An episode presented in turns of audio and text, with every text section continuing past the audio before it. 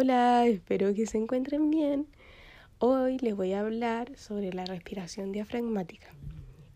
Esta técnica de respiración diafragmática se ocupa mucho para bajar los niveles de ansiedad, para bajar los niveles de pensamiento intrusivo o pensamientos negativos e incluso en pensamientos obsesivos.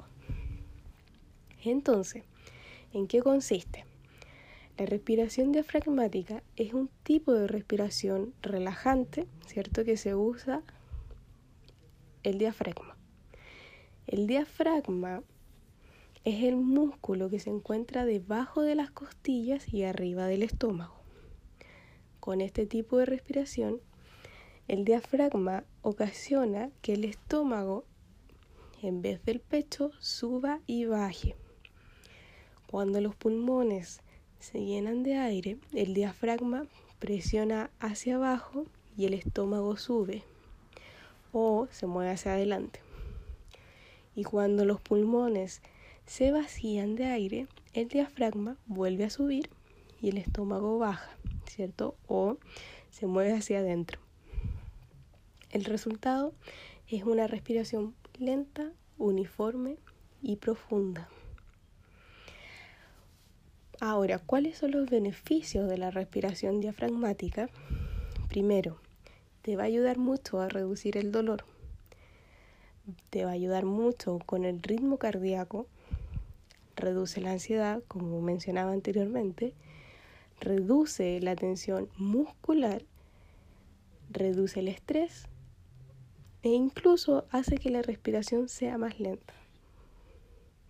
Ahora, yo creo que te preguntas, cómo se respira, ¿cierto?, con el diafragma. Vamos a hacerlo. Primero, ponte en una posición cómoda. Puede ser de pies, sentado o acostado, boca arriba. Yo te recomiendo acostado. Segundo lugar, ponte una mano en el pecho y otra en el estómago. La mano que va en el pecho no debe moverse la mano que va encima del estómago te va a permitir, ¿cierto?, de que sientas tu estómago subir y bajar como mencionaba anteriormente. Ahora, inhala por la nariz, si puedes, en 5 segundos o en 4. De una respiración que sea para ti cómoda. Ahora, Permite que tu estómago baje conforme el aire va saliendo de tus pulmones. Debes repetir este paso hasta que tu cuerpo se sienta relajado.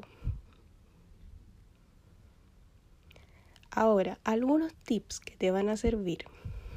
Primero, concéntrate en la exhalación para conseguir una mayor relajación. Segundo, Usa un reloj con segundero para llevar la cuenta de tu respiración o puedes llevarla mentalmente. Tercero, nunca, pero nunca aguantes la respiración ni jadees buscando el aire. Eso significa que tienes que empezar a acomodar tu tiempo según tu ritmo. Lo ideal es que sean entre 4 a 5 segundos de inhalar y de exhalar.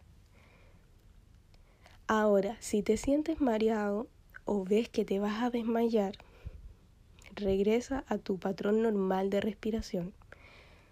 Eso es muy, muy importante. Esta técnica, si tú te fijas, te enseña mucho a respirar de una manera lenta. Como te mencionaba, lo más importante es que respires en 5 puedas hacer una pausa quizás de 3 segundos y exhalar en 5 y empezar el ciclo nuevamente. Espero que te haya servido. A continuación voy a subir un audio sobre la respiración diafragmática guiada para que se te haga más fácil. Nos vemos a la próxima. Acuérdate seguirme en mi Instagram como Paulina-psicóloga. Nos vemos. Thank you.